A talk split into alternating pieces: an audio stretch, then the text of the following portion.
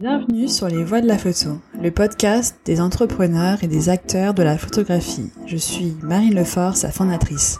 C'est en partant du principe que la lumière est souvent faite sur les photographes et rarement sur tous les professionnels de ce milieu qui œuvrent dans l'ombre que j'ai décidé de créer ce podcast.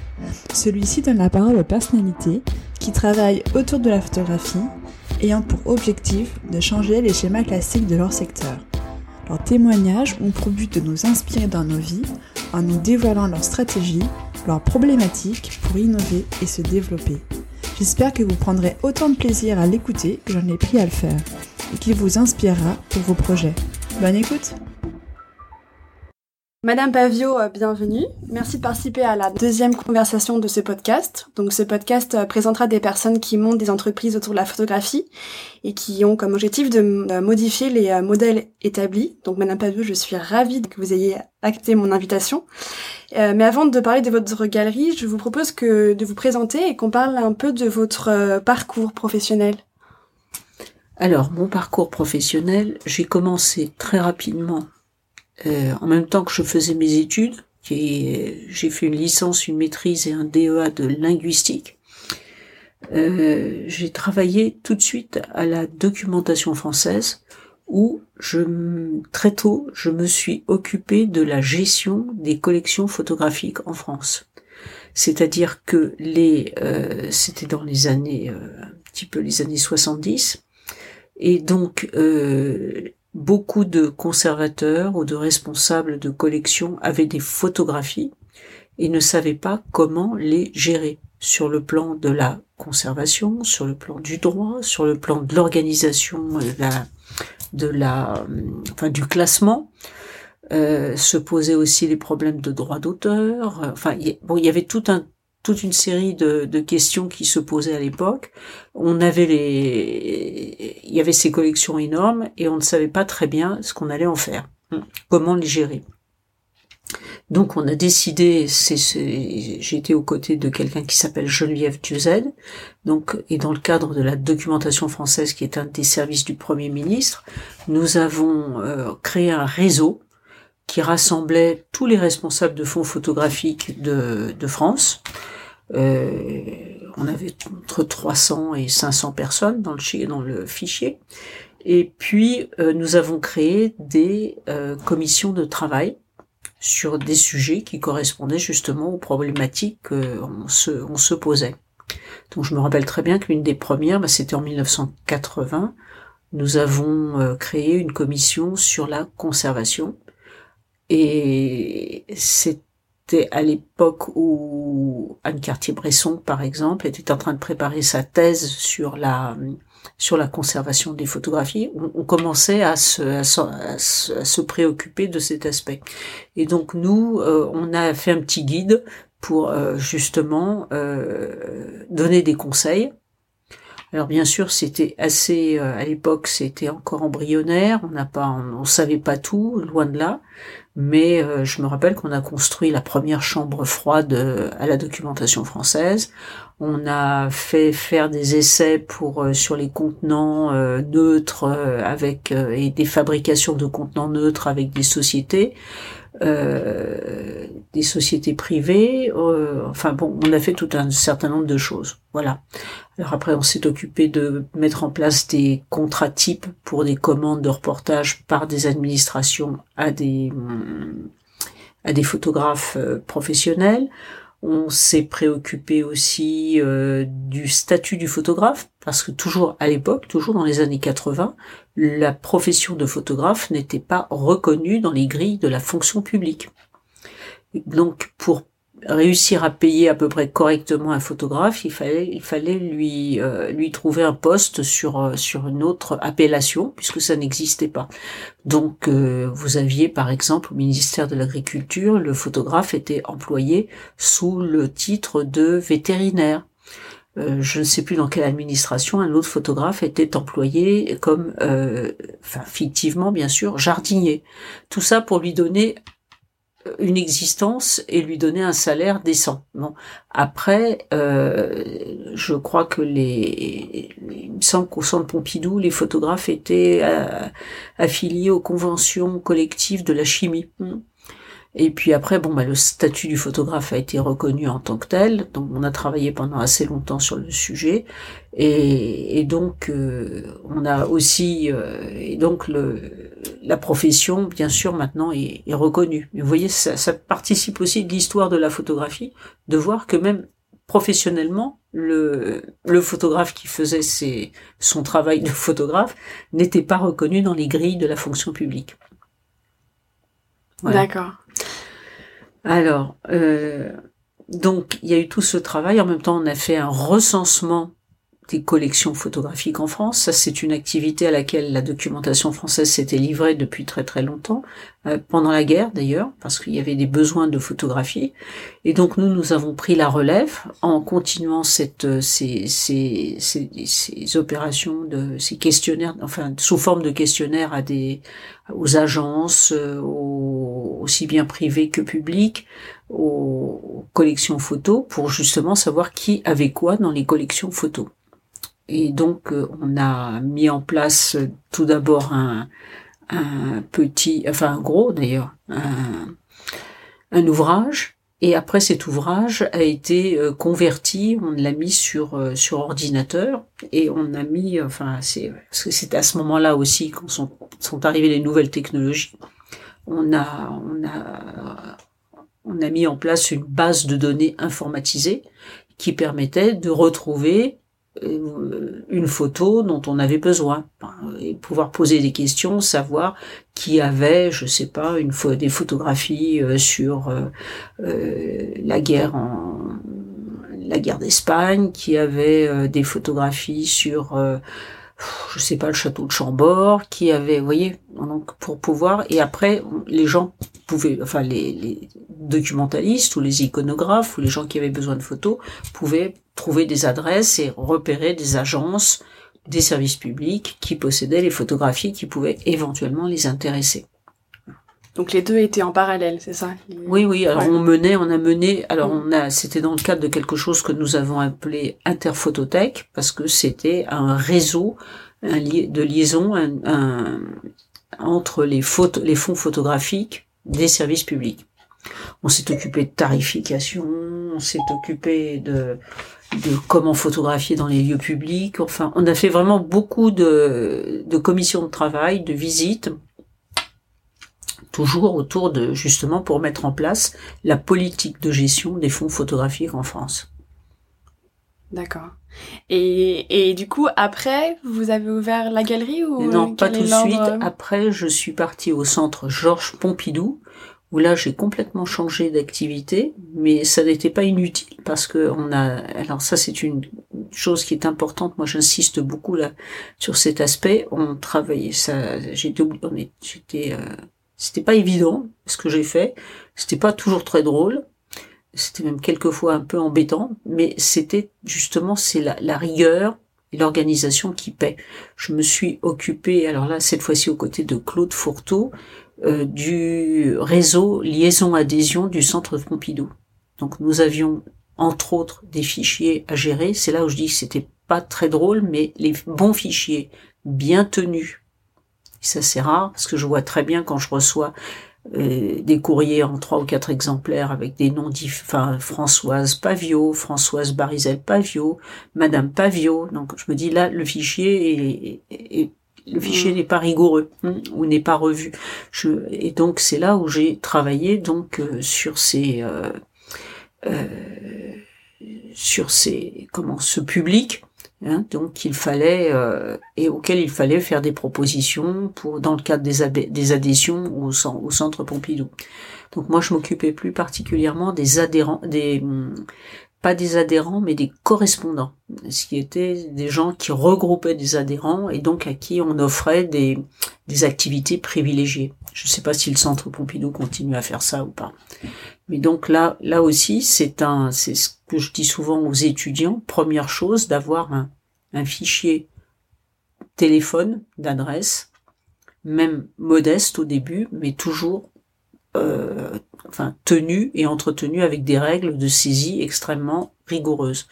Tous les lundis, on avait les, je me rappelle sur bande Carole, on avait tout le fichier qui nous était livré par le celui qui le, le stocker qui, s'occupait chez qui nous, nous avions euh, notre notre ordinateur nous envoyait les informations et on apportait tout le monde donnait toutes les modifications qui étaient entrées euh, en, en cours de route pendant la pendant la semaine.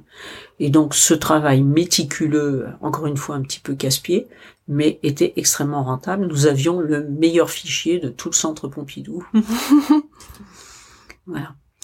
D'accord. Et euh, du coup, après ça, vous êtes resté combien de temps à peu près euh, au centre Pompidou, ans au centre Pompidou, Et puis en 95, donc j'ai rejoint mon mari Alain Pavio pour euh, créer la galerie, enfin créer une, donner une nouvelle dimension à la galerie, c'est-à-dire euh, on a appelé ça la galerie Françoise Pavio, mais normalement ça devrait s'appeler la galerie François Alain et Françoise Pavio. Voilà, parce que mon mari a créé lui sa galerie ben, il y a plus de 45 ans maintenant. Il n'avait ses parents n'avaient aucune fortune, il n'avait pas d'argent. Il est arrivé à Paris avec 150 euros et son électrophone. Il n'avait, il n'a jamais eu de banquier derrière lui, il n'a jamais eu d'héritage, il n'a, et il a réussi à s'imposer euh, ben, depuis euh, cours de toutes ces années et à vivre uniquement de la vente des photographies qu'il avait choisies, achetées ou négociées, euh, et, à, en vivre euh, correctement, de façon à pouvoir payer le loyer du local, les charges, et puis surtout, ce qui est important, racheter des nouvelles photographies. Et euh, du coup, euh, c'était plutôt vers de l'art, de la photographie euh, moderne de l'époque, ou c'était plutôt déjà Alors au départ, Alain fait partie des gens qui ont, il n'est pas tout seul, hein, mais qui, il y avait à ses côtés, il y avait des gens comme Harry Lund, par exemple, en France, hein, je parle en France, les Tex Brown, euh, vous aviez, enfin, Gérard Lévy, hein, et donc euh, qui ont mis en place le, qui, qui ont saisi l'opportunité de mettre en place le marché de la photographie. Alors il n'y a pas eu que les galeristes ou les marchands. Il s'est passé, vous voyez, il s'est passé plein de choses là. Quand je vous dis qu'à la documentation française, on a commencé à enquêter sur les collections, On a commencé à se parler du statut du photographe, on a commencé à parler de conservation. Tout ça, c'était dans les années 70-80. Donc, il se crée tout un tout un ensemble de d'événements hein, qui ont fait que tout ça clignotait et qu'on s'apercevait, qu'on prenait conscience que là, il y a eu l'enseignement aussi de la photographie. Il y a eu des revues, des journées, la création des rencontres d'art. Donc, on s'est aperçu que la photographie était un un outil, un médium, quelque chose d'important, et donc euh, euh, qu'il fallait, il fallait s'en préoccuper. Alors donc, mais ce qui s'est passé, c'est que sur le plan du marché, euh, disons que les centres d'intérêt, le centre d'intérêt c'est plutôt focalisé sur la photographie ancienne. C'est le moment où on a redécouvert euh, les les célèbres, très célèbres photographies de la mission héliographique. Je sais pas si vous vous rappelez. Oui, oui, voilà. et donc, euh, et là, qui avait été, euh, qui, qui sont toutes ces photographies qui sont devenues vraiment les les chefs-d'œuvre des, des grandes collections euh, françaises et internationales, et dont on a on a découvert l'intérêt. Donc, les musées les ont s'en préoccupaient, mais aussi des marchands, des historiens d'art, et tous qui ont. Et donc c'est ce qui a été un peu le point de départ, euh, c'est la photographie classique des grands primitifs comme euh, le Gray, euh, euh Baldus, etc. donc Charles Nègre, Marville, etc. qui ont été qui ont fait les, les, les, photographies majeures de la de justement c'est la période qui a suivi l'invention, la proclamation de l'invention de la photographie. Et pour euh, trouver ces photographies, du coup, c'était plutôt en, euh, maison de vente ou alors directement ah, Non, il n'y a, pas eu tout de suite de, D'accord. de enchères. Enfin, il y a, oui, parce que je crois, il faudrait que je regarde, mais les premières ventes aux enchères sont arrivées un petit peu plus tardivement. Il y a des gens qui, bien avant, bien avant, qui étaient astucieux, qui ont qui ont acheté, qui avaient mis de côté des photographies. Hein. Il y a des gens qui ont collectionné sans le dire. Il y avait des, des choses intéressantes. Mais euh, sinon, ben, c'était la belle époque où on découvrait des albums euh, dans des dans des greniers, dans des familles. Enfin, là, là, c'était la, la période des pionniers aussi euh, pour le marché. Hein. Il fallait, il y avait des archives, on trouvait, euh, on, découvrait. On ne savait pas très bien où, c'était, on allait, on allait chercher, on allait enquêter, on allait voir, ou des gens venaient vous voir en vous disant tiens j'ai trouvé ça dans mon grenier, est-ce que c'est important ou pas? Comment, euh, comment à cette époque euh, vous saviez si c'était des, des photographies? De dire de première qualité Est-ce que du coup l'histoire de la photographie n'était peut-être pas aussi avancée que euh, maintenant? Comment vous aviez vous aviez déjà l'œil? Il y avait déjà des, ah. des écrits, oui, alors moi, moi, des chercheurs? oui, j'étais pas pas là à ce moment-là. Il y avait il y avait cette cristallisation, voilà, ça serait le bon mot, autour de la du phénomène photographique. Et on s'est aperçu, ben c'est comme c'est comme en peinture aussi, on s'aperçoit un jour, on se dit tiens mais finalement c'est pas mal, hein. Il y a donc les, les musées on les ont exposés. Donc le fait d'exposer, ça, ça donne une plus-value euh, aux œuvres. On a aussi euh, bah, le goût aussi. Je pense qu'il y a, y a, quelque chose. Il faut pas voir uniquement l'aspect marchand financier. Il y a un réel euh, puis un bon un bon marchand. Il aime bien sa marchandise hein, et euh, il aime bien les photographies. Et donc il y avait vraiment un, un intérêt euh, c'était pas uniquement euh, pour un, réel intérêt pour euh, la photographie en s'apercevant qu'elle avait une esthétique, une enfin il y avait des histoires dans ces images, il y avait une matérialité intéressante, il y avait voilà dans la mesure où c'était des images de bonne qualité qui étaient euh, bien qui, qui avaient une certaine comment qui avait une présence hein, alors moi, je sais qu'au tout départ, ces photographies anciennes, quand je les voyais au tout tout départ, quand j'ai commencé à travailler, oh, je me disais, c'est, oui, je me disais bon, d'accord, je sais que c'est bien, mais enfin, j'étais pas touchée. Et puis, au fur et à mesure, maintenant, j'ai un, un mmh. plaisir immense, hein, comme quoi on s'éduque l'œil. Hein. Euh, moi, je, crois beaucoup à ça. On, on apprend à. il y a des gens qui spontanément ont eu le, le coup de foudre, mais on peut aussi euh, travailler avec le temps et, euh, apprendre à regarder.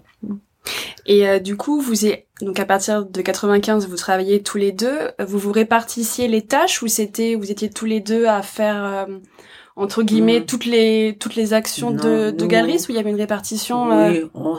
c'était un peu en fonction de nos affinités. Moi, je suis, enfin, vous me connaissez un petit peu, je suis plutôt dans la communication. Mon mari est un peu un ours euh, qui aime bien rester dans sa caverne, donc euh, dans sa, oui, et donc euh, il a, puis il était assez attaché. Alors Alain a quand même évolué parce que au début, donc il y a eu, il s'est attaché à la photographie ancienne, qui était son parce, qu'il n'avait pas de connaissances spéciales. Hein. Il, a, il, a, vraiment, mais il a beaucoup travaillé là-dessus. Il a eu, il a trouvé ça intéressant. Et puis après, ben, il s'est tourné, il a avancé un peu dans le temps. Hein. Il a découvert Adjé. Hein.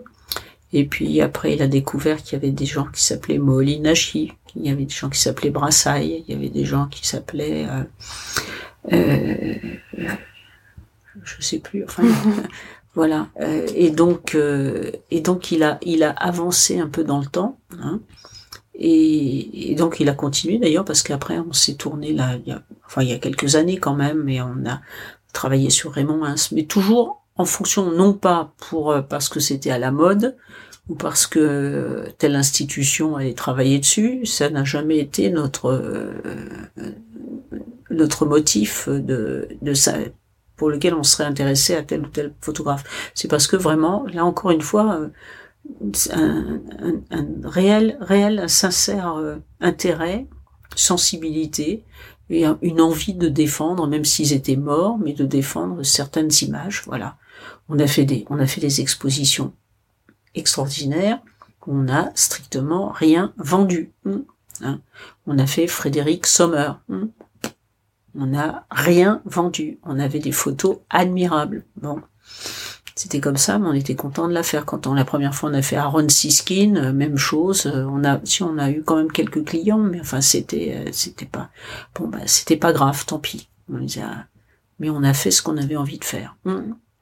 Et donc du coup là, vous travaillez tous les deux ou vous avez aussi des, vous avez aussi de de, de l'aide des salariés Ah oui, non, non. Alors euh, là aussi, je me suis un peu, j'ai suivi mon cher mari qui, alors je vous dis, il est un peu ours mmh. dans sa caverne et il aime bien travailler tout seul. donc alors moi, quand je suis arrivée, j'ai un peu euh, bousculé un petit peu les choses parce que je me suis pris, j'ai pris des, d'abord des stagiaires et puis là, je travaille avec des personnes qui sont qui sont des collaborateurs ponctuels, très ponctuels. Voilà. Mais sinon, on aime. C'est vrai qu'on est une, on est une toute petite structure moderne, encore en modeste, pardon. Encore une fois, on a toujours vécu correctement de notre travail. Hein, sans, sans faire des, on n'a pas un train de vie, j'ai pas un train de vie de princesse du tout, loin de là. Comme je dis, j'épluche mes pommes de terre, tous les, légumes le matin, je fais ma, vaisselle et mon lave-vaisselle, etc. Et le soir, euh, idem. Donc, euh, euh, enfin, on est absolument pas à mais on n'a pas on a voilà, on s'est jamais agrandi, on n'a jamais euh, on n'a jamais eu des espaces euh, monumentaux et avec une quinzaine de personnels, chose que j'admire beaucoup. Hein. quand je vais aux États-Unis, à New York, je vois les galeristes qui ont 30, 40 personnes et qui génèrent 30, 40 salaires. Ça, c'est un petit regret que j'ai parce que je, justement, c'est pas tant pour euh, pour aller me, me vanter ou me mettre en avant, mais c'est pour dire que j'ai réussi à faire vivre 20 ou 30 personnes, ça je trouve c'est dans, dans une vie, je trouve que ça aussi c'est c'est quelque chose que dont on peut être fier de créer des emplois. Voilà. Et là pour le moment euh, la galerie vous appartient à 100% euh, entre c'est-à-dire vous n'avez pas d'actionnaire ou de ah il y a personne qui qui a surtout qui a voulu euh, si, si, on a créé une petite société alors c'est enfin il fallait il fallait des je sais plus comment ça On a une toute petite SARL et puis on est tous les deux, et puis voilà, c'est tout. Parler de donc photographe qui ou euh, peut-être plus des photographies et finalement ça il y a eu pas beaucoup de ventes. Est-ce que vous avez d'autres exemples de vous euh, vous aviez beaucoup d'espoir entre guillemets dans un projet et puis finalement euh, il y a eu une forme de déception mais ça vous a peut-être appris par la suite? Que vous avez par exemple un, qui, vous a après appris Ah oui, non mais je ne pense pas que c'est pas un échec. Hein, on n'a jamais ressenti ça comme un échec parce que de toute façon on savait que c'était peut-être un c'était pas une réussite financière, mais on a toujours cru en ce qu'on avait. Euh, alors euh, bon, bah il y a des choses on a on a passé. Puis attention, il y a une chose aussi qui est importante dans le métier. On achète, on n'investit pas toujours dans tout. Hein. Je vois même il y a des très grosses galeries importantes qui ont les moyens, qui n'achètent pas euh, des, de la marchandise, hein, qui l'ont en mm. dépôt. Hein. Donc il y a des choses, mais on continue là. Je vois par exemple l'école de Chicago avec Aaron Siskin, etc. On a continué. Bon, on a, on a, on a, on a vendu un peu quand même, bien. On en a vendu, pas comme on n'a pas réussi à, faire ce qu'on voulait, mais euh, on continue toujours. Euh, hein, c'est pas un, on n'a jamais ressenti ça comme un échec. Hein, où il y a des choses, on se dit bon, tant pis, les gens n'ont rien compris, euh, tant pis pour eux. Et est-ce que vous soit faire un autre métier que galeriste ou vous êtes sûr que jusqu'à ah bah maintenant je suis quasiment à la retraite alors donc euh, si sinon si si j'ai un regret c'est je devais euh, je devais faire normal sup que je n'ai pas fait et c'est vrai que j'aurais fait plusieurs fois on m'a dit que j'aurais fait un bon conservateur de musée et c'est vrai que ça m'aurait mais honnêtement alors voilà, voilà un problème c'est que quand on est jeune on n'est pas toujours euh, au courant de, des métiers que l'on peut faire. Hein. Donc c'était le cas à mon époque parce que j'avais passé le concours général d'histoire. Euh, je vous dis, on, mes profs voulaient absolument que je fasse normal sup, donc euh, j'aurais pu quand même envisager de faire un genre, je sais pas, l'école du patrimoine. À ça l'époque, ça n'existait pas, l'école des chartes ou quelque chose de ce genre. Et c'est vrai que là, je me sens bien dans mon dans mon élément parce que j'aimais beaucoup l'histoire, j'ai beaucoup travaillé en histoire et puis, euh, mais bon, ça s'est pas fait, ça s'est pas fait. Et puis maintenant, ben, maintenant, ce que j'essaye de faire, c'est de faire des choses peut-être plus créatives pour me faire plaisir, faire des commissariats d'exposition, euh, faire essayer de, de faire un, des catalogues, écrire des textes, et puis enseigner, c'est une chose qui me plaît beaucoup. Mmh. Et euh, du coup, par rapport à toutes ces activités, est-ce que vous avez un, un sorte de rythme euh, euh, Par exemple, euh, le lundi, c'est la galerie, le mardi, c'est les Ah l'enseignement. oui, oui, oui, oui. Est-ce que Ah, oh là vous, là, ou alors là, ça change tout le ça, temps oui, ou ça change, oui, c'est un peu la pagaille. Hein. Il y a des moments où c'est et puis ça, ça dépend. Il y a des moments où c'est vraiment, il y en a beaucoup à faire. Enfin, heureusement, je me lève de bonne heure. Hum. Et donc, euh, parce que je suis pas une couche tard, par contre. Et non, j'essaye de. Je, je ne planifie pas aussi bien, aussi bien que ça. hein. Il y a, il y a- je sais que je suis plus active, le, plus créative le matin. Donc, euh, si je dois écrire des textes, j'écris, je vais écrire plutôt le matin ou carrément le soir, un peu. euh. Mais bon, euh, là, là, vous voyez, c'est regarder l'état. Enfin, le bureau, c'est pas euh, épouvantable, mais enfin, c'est. euh, encore une fois, je suis, c'est c'est pas, c'est pas non plus. J'essaye d'être organisée. Je fais des piles. vois Alors, pareil je photo. planifie, je planifie des choses, et puis après arrivent des emails qui n'étaient pas prévus, donc euh, ça désorganise tout, etc. Les Internet nous a quand même, nous rend d'énormes services, mais ça nous désorganise aussi, ça crée un, une, une anxiété. Hein, c'est un peu anxiogène, hein, parce que justement, là, là, j'en parlais ce matin à, à quelqu'un. Quelquefois, je me dis tiens, ce- lundi, je vais faire. Je, je, je ne regarde pas, enfin, je, je, je regarde pas mes, je tiens pas compte de mes emails. Je me branche sur tel sujet. C'est ce qu'il faut faire, à mon avis, je crois, parce que Mm. sinon on s'en sort plus. Hein.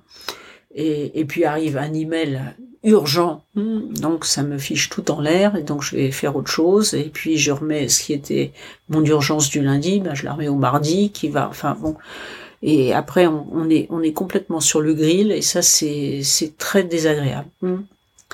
Et puis, euh, oui, il faut, il faut savoir. Alors, j'essaye justement de réfléchir comment gérer le mieux possible ces emails et ne pas les, ne pas se laisser complètement envahir. J'étais avec quelqu'un l'autre jour qui, qui m'a dit j'ai 2000 emails auxquels je n'ai pas répondu. Ah oui. 2000. Et quelqu'un qui, qui a Ah pas mal de responsabilités. Alors c'est vrai que quand vous avez du personnel, vous avez des secrétaires, des assistants qui vous filtrent votre, Mm. euh, voilà, ça c'est c'est le rêve. Bon, c'est pas du tout mon cas, donc je suis obligée de gérer toute seule. Et euh, c'est c'est vraiment pas évident. Et puis il y a il y a aussi vous recevez des des des emails avec des choses intéressantes à lire. Hein. On se dit Mm. ah ça c'est bien. Alors je me suis fait une petite boîte euh, à lire. Mm. Puis en fait, j'ai jamais le temps de lire ma boîte à lire. Ah. Voilà, je crois que je, je ne suis pas la seule dans, dans ce cas. Voilà. Et euh, par rapport au rythme des expositions, du coup là, euh, maintenant c'est euh, c'est du coup un showroom. Et quel est le rythme? Est-ce que c'est tous les un mois et demi comme dans les galeries euh, un petit peu classiques? Combien de temps en avance euh, vous prévoyez les expositions? Ah oui. Oh, c'est trop. Non, on en, on, on en faisait euh, quand on faisait vraiment des expositions, on en faisait 4 à 6 par an. On a toujours des idées en tête qui traînent, mais comme je dis, faire une expo, c'est vraiment, c'est rien. Mhm. Hein? Euh, mon, je, je cite souvent le cas de mon mari qui euh, avait, je sais pas, 15 très beaux baldus. Euh, il a toujours fait lui-même ses, ses passe-partout. On a des encadreurs hein, pour les Mm. professionnels, il les mettait sous passe-partout. Euh, ses 15 baldus. Il allait euh, chez son imprimeur chinois, il faisait 30 euh, cartons d'invitation parce qu'il trouvait que c'était largement suffisant. C'est vrai que c'est pas la peine d'avoir 2000 personnes. Et puis, euh, il envoyait ses cartons d'invitation. Sur les 30, il avait, allez, 20 visiteurs. Euh, et là-dessus, cinq collectionneurs qui lui achetaient ses, ses photographies, qui en achetaient une partie et qui lui, qui lui permettaient de vivre.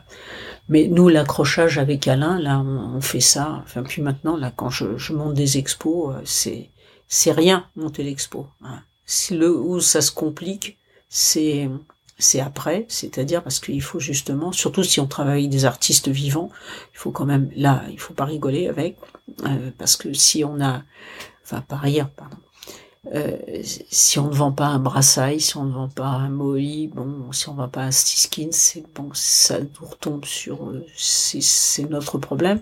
Par contre, si je ne vends pas un artiste contemporain, c'est quand même, c'est, je ne suis pas toute seule. Il y a mon artiste qui n'a pas, qui n'a pas euh, eu de quoi euh, vivre.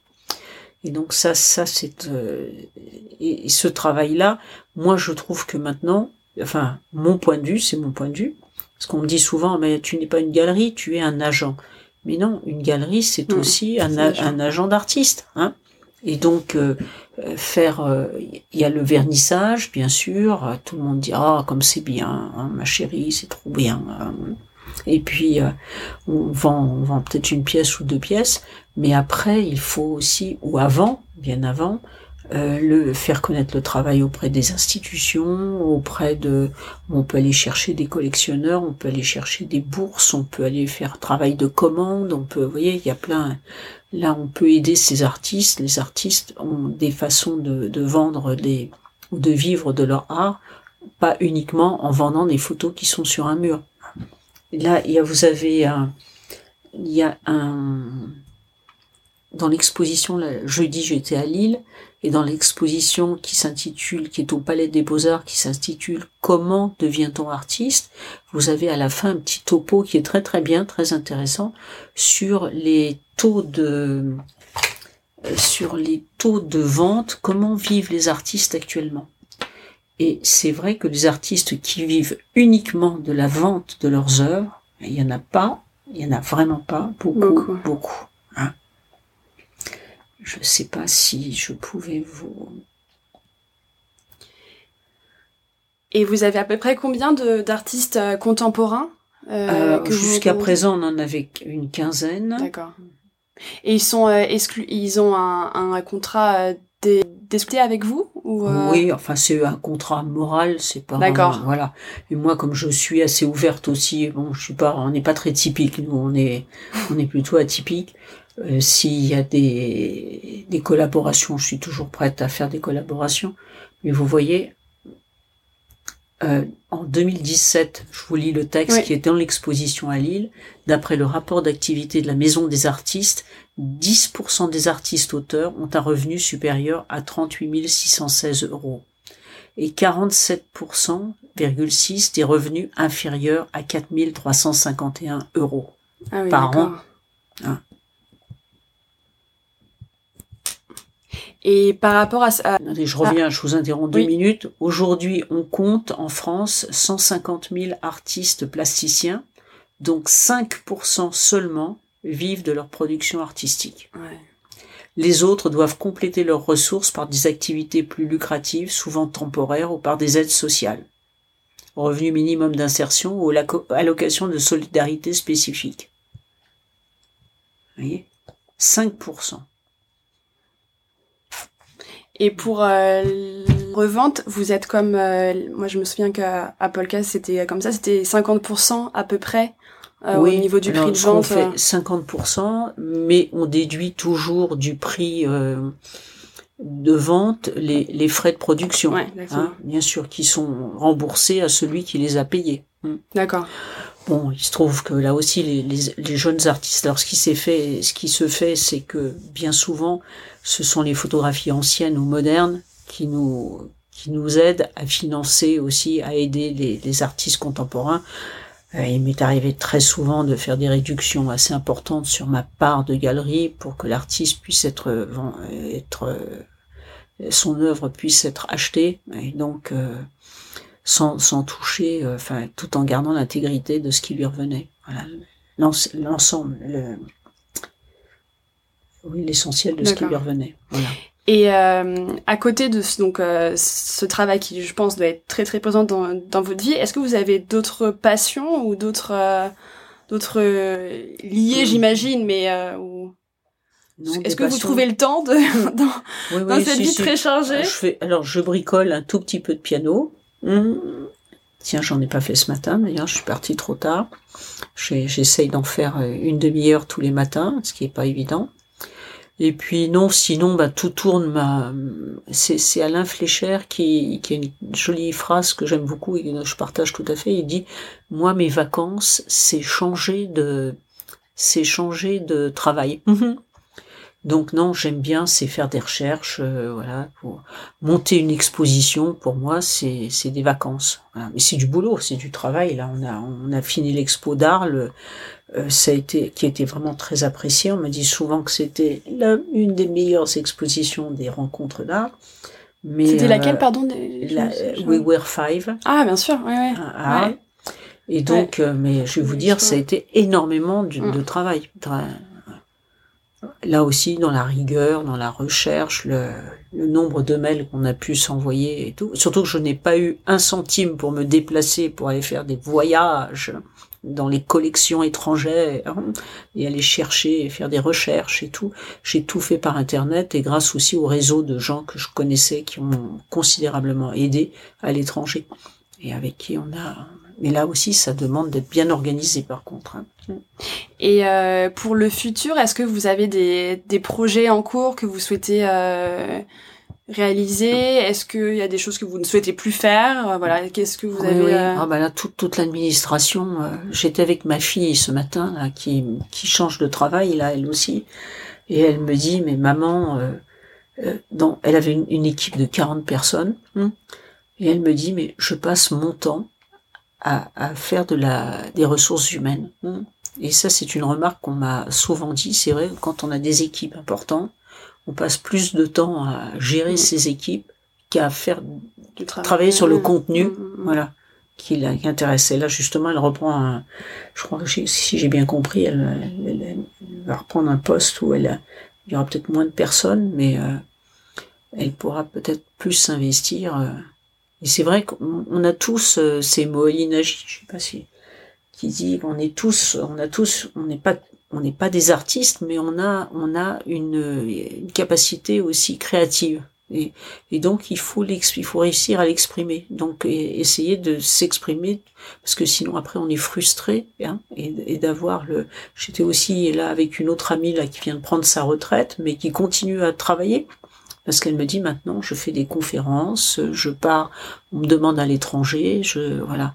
Alors c'est du travail faire une conférence, c'est du c'est du travail, il faut la préparer, il faut bon mais euh, on a l'impression de, on est, encore une fois, on n'est pas artiste, mais on est créatif, on est créateur mm, de quelque chose, d'un sens, d'une vision, d'une explication. de- Donc, euh, vous, vous souhaitez continuer à, à vraiment développer cette... Ah euh, bah, j'ai- si tant que je peux, Voilà. euh, Mettre l'accent sur ça. sur le, oui, sur sur le, et encore une fois, moi le- l'enseignement donc l'IESA, euh, moi m'apporte beaucoup parce que ça me permet de d'abord de m'entretenir, de le rapport aux étudiants c'est très intéressant parce qu'on se, on- surtout quand ils sont attentifs, qu'ils écoutent et qu'ils sont exigeants. Alors là c'est très bien.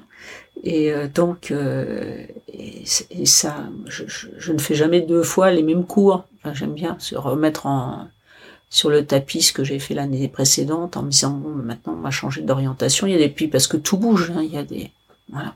D'accord. Et ça, tout, tout le côté enseignement, moi, euh, conférence. Alors autant j'a- j'adore, voilà, voilà, ce que j'aime, c'est ce que j'aimerais plus, c'est aller euh, écouter les conférences de l'école du Louvre, euh, et écouter euh, tous les podcasts de France Culture. Mm.